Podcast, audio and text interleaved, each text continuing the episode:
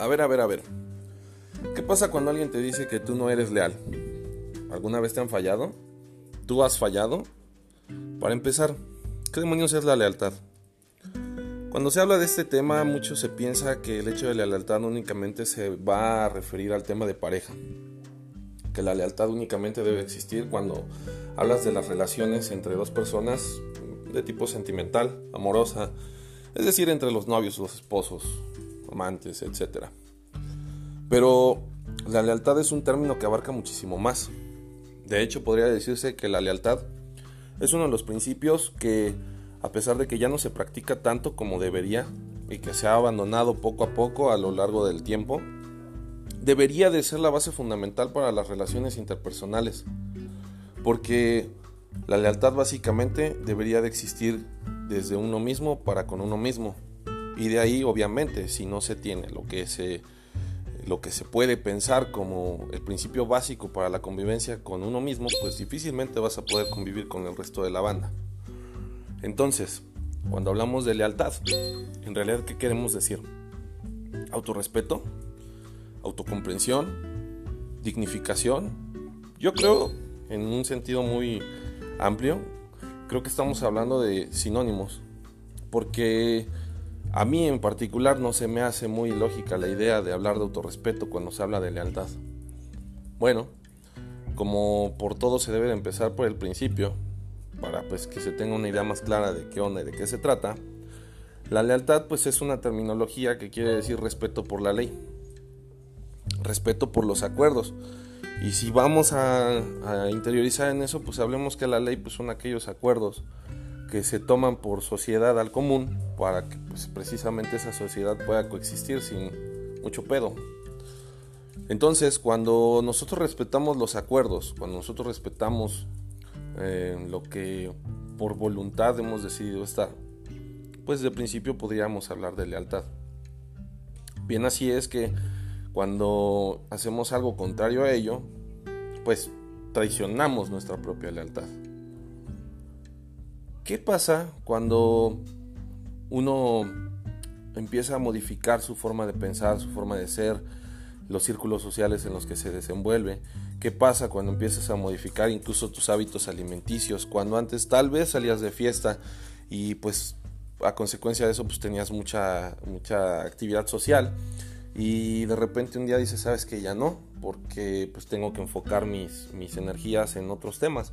No sé, la familia, el estudio, el trabajo, un nuevo proyecto, eh, cualquier otra cosa. Y de repente te, dice, te dicen esos, esos amigos, y lo digo entrecomillado, pues es que ya no eres como antes. ¿Y qué pasa? ¿Te estás traicionando? ¿Los estás, los estás traicionando? O, peor aún, ellos a ti te están traicionando por no comprender tu, tu cambio, tu nuevo estatus, tu nueva situación, tus nuevas decisiones, porque al final, pues es eso, ¿no? Todo se basa en decisiones. Algunas son accidentales, otras sí son bien pensadas, pero al final todo se decide. Creo que una de las cosas más importantes que tendríamos que hablar o decir al respecto de la del tema de la lealtad, pues es el hecho de que está muy empobrecido su uso. Digo, eso es obvio y es obvio para todos, pero cuando digo que está empobrecido para, en su uso y está empobrecido en la actualidad, me refiero a que ya alguien que es leal incluso se le nota como raro, como, como débil, como tonto, como fuera de lo convencional. Cuando esos valores, insisto, deberían de ser la base de todo. Cuando una persona hoy en día ya es leal, muy difícil puede, puede ser tomada en cuenta su lealtad como un verdadero acto de honestidad. Muchas veces es, pues es que algo quieres. ¿Y qué creen? Yo sí estoy de acuerdo. Algo quieres y qué es lo que quieres, la lealtad debe ser respondida. Cuando una persona te dice que no puedes esperar nada a cambio, y que si esperas algo de otra persona estás equivocándote porque eh, no puedes ni debes esperar nada de nadie, yo insisto en que esa persona no está entendiendo de qué se trata esto. Por supuesto, vivir para servir es fabuloso, pero no puedes esperar que la gente se sirva de ti todo por servir se acaba, incluso el mismo dicho lo dice. Entonces se contraponen muchas ideas a sí mismas. Por supuesto que se espera algo. Cuando tú das lealtad, esperas recibir lealtad a cambio. Das respeto, esperas el mínimo de respeto también, pero lo esperas. Cuando tú en tu figura de padre cuidas a tus hijos, les das amor, les das educación, les das todo, no puedes decir no espero nada de mi hijo. Claro que esperas, esperas que esté bien, esperas que tenga salud, esperas que tenga éxito, que se desarrolle en las mejores condiciones. Eso es lo que esperas y eso es una paga. Cuando tú tienes una pareja y te entregas, esperas que tu pareja se entregue. Cuando tú tienes amigos, amigos de verdad, esperas que sus amigos se entreguen a esa amistad que tú les estás dando. Cuando tú tienes un empleo y te entregas y eres leal, ¿por qué eres leal? Porque al final tal vez tú tengas información de la empresa que sea eh, información sensible y que no puedas estar compartiendo con nadie. Tu propia lealtad de trabajador te dice que debes de conservar esa información, que la debes de hacer fructificar para mejorar.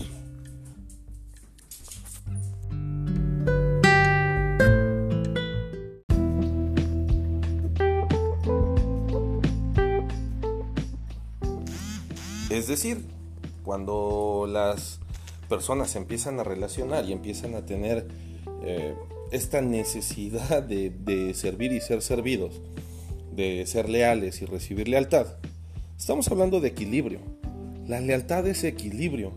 La lealtad es el respeto a los acuerdos y los acuerdos, los acuerdos por sí solos son la expresión de las voluntades de las personas es cierto, hoy en día ya las condiciones de, estar o no con alguien dependen mucho también de lo que uno decide. Ya no es como antes que se imponían los matrimonios a los jóvenes muy pequeños o a gente muy, muy en edades muy tempranas.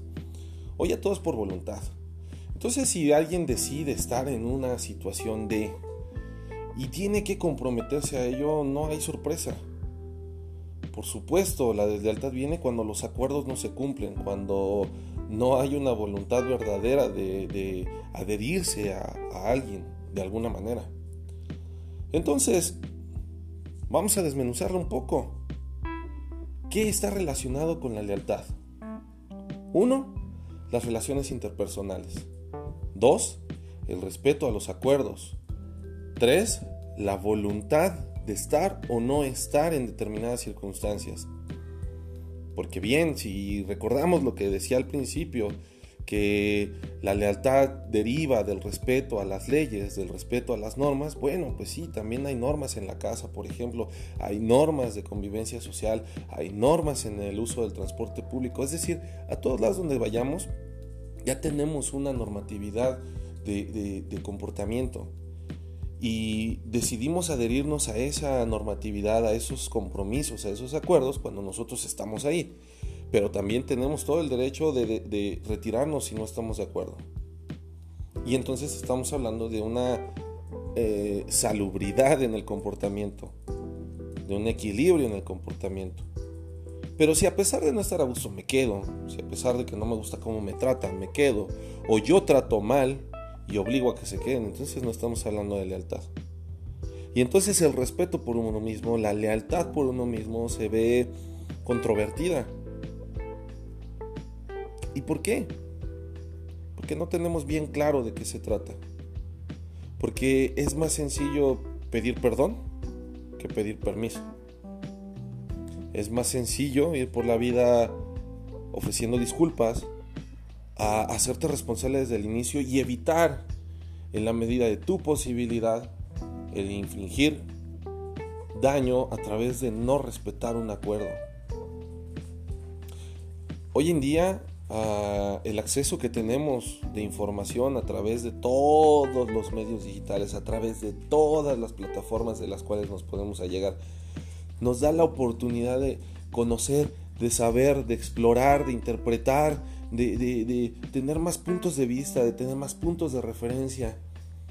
Y nos debería de convertir en una sociedad con un pensamiento más crítico, pero crítico que sume, crítico que impulse, que mejore, que dé condiciones de mayor oportunidad y todo lo contrario. Todas estas herramientas de las cuales nos vemos rodeados en esta fecha 2020 eh, y que ya llevamos varios años trabajando con ellas, nos han hecho más cerrados. Más cerrados en un sentido, y lo explico, de, hablar de la personalidad del autorrespeto como la base universal de todo, sin tomar en cuenta que somos seres sociales y que todos los demás que están a nuestro alrededor también son seres individuales que merecen todo el respeto. La individualidad del hombre no quiere decir que se tenga forzosamente que, desentender de su realidad social. No tiene por ningún lado sentido el hecho de que digan yo soy quien soy y lo demás me vale madre. Sí, serás quien seas, pero te tiene que interesar lo demás porque interactúas con los demás. Y no es prestarle atención al que dirán. Todo debe de ser en su justa medida. Todo debe de tener congruencia. Y entonces hablaremos de autorrespeto. Hablaremos de lealtad. Hablaremos de comprensión. Y todo tiene relación con el hecho del tipo de información que recibimos. Con los filtros que nosotros hemos quitado a la información de la cual nos allegamos. Hagamos un ejercicio de honestidad. ¿Cuántos de nosotros, me incluyo, cuántos de nosotros hemos desaprovechado y desperdiciado tiempos valiosos para agarrar un buen libro, para ver un buen documental, para escuchar música que en verdad es arte, no mamadas como reggaetón? ¿Cuántos de nosotros hemos desperdiciado ese tiempo por estar pegados en el celular? Viendo Facebook, viendo Instagram, viendo el Twitter y viendo que dicen puras pendejadas y que se atacan y que se pelean y se desprestigian, pero nadie suma.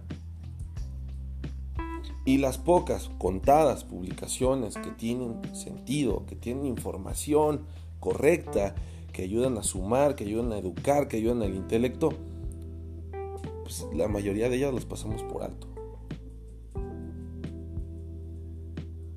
En Instagram se presume la vida que nadie tiene.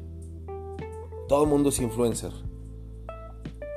Facebook está atascado de memes porque pues, por algún motivo eso es lo tendiente a suceder hoy en esa red social.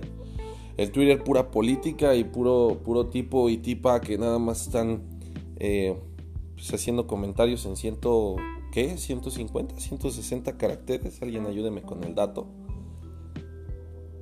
que no son suficientes para expresar una idea, porque las ideas no son, no son, no son grises, las ideas también vienen plasmadas de, de historia, vienen plasmadas de conocimiento, vienen plasmadas de emociones, de sensaciones,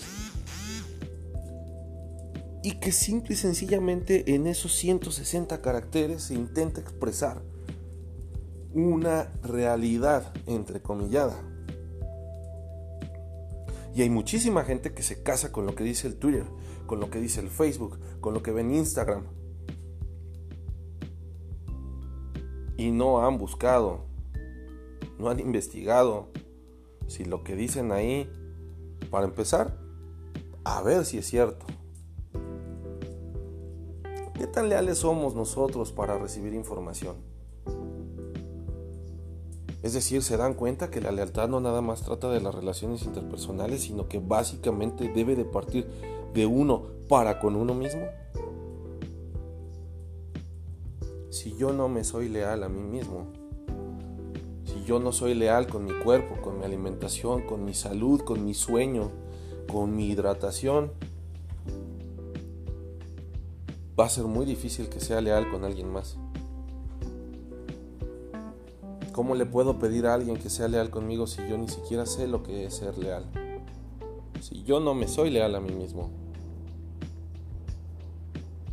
Ahora, sí, somos humanos y como seres humanos somos falibles a todo, absolutamente a todo. No somos perfectos, somos perfectibles, estamos buscando mejorar, estamos buscando crecer y esta es una época donde tanta información pues nos da la oportunidad de crecer, pero también nos, el crecer no significa que crezcamos bien. ahí están las enredaderas, crecen, pero no quiere decir que el que acaparen todo sea lo correcto. ¿Qué buscamos? ¿Cuál es la diferencia que existe entre nosotros y el resto de seres vivos del planeta Tierra? En teoría se supone que nosotros tenemos conciencia, se supone. Se supone que nosotros podemos evaluar entre lo correcto y entre lo incorrecto.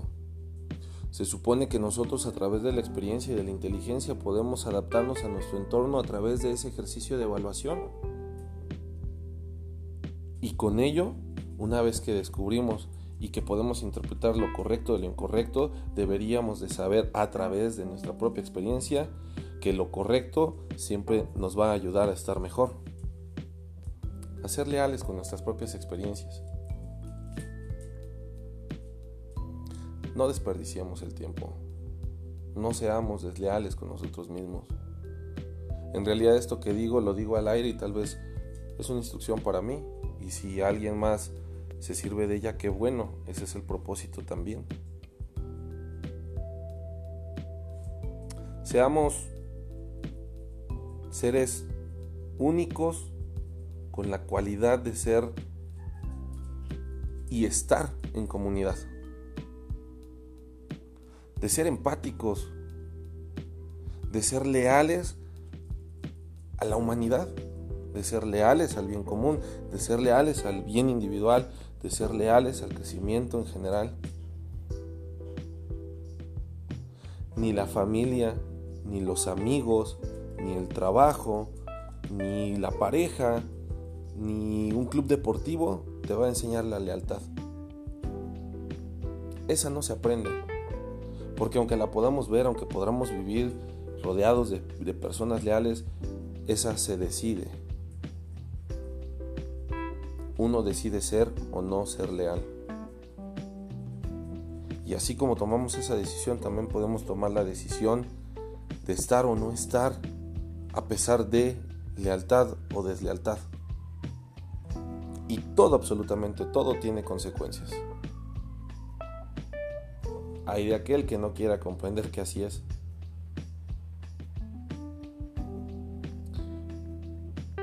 No digo que por último, para acabar, porque este es un tema que creo que nos daría muchísimo más para hablar, pero sí para poner tal vez un espacio para dejar a la reflexión este tema y si en algún momento lo podemos volver a tocar, que así sea, quisiera comentar lo siguiente.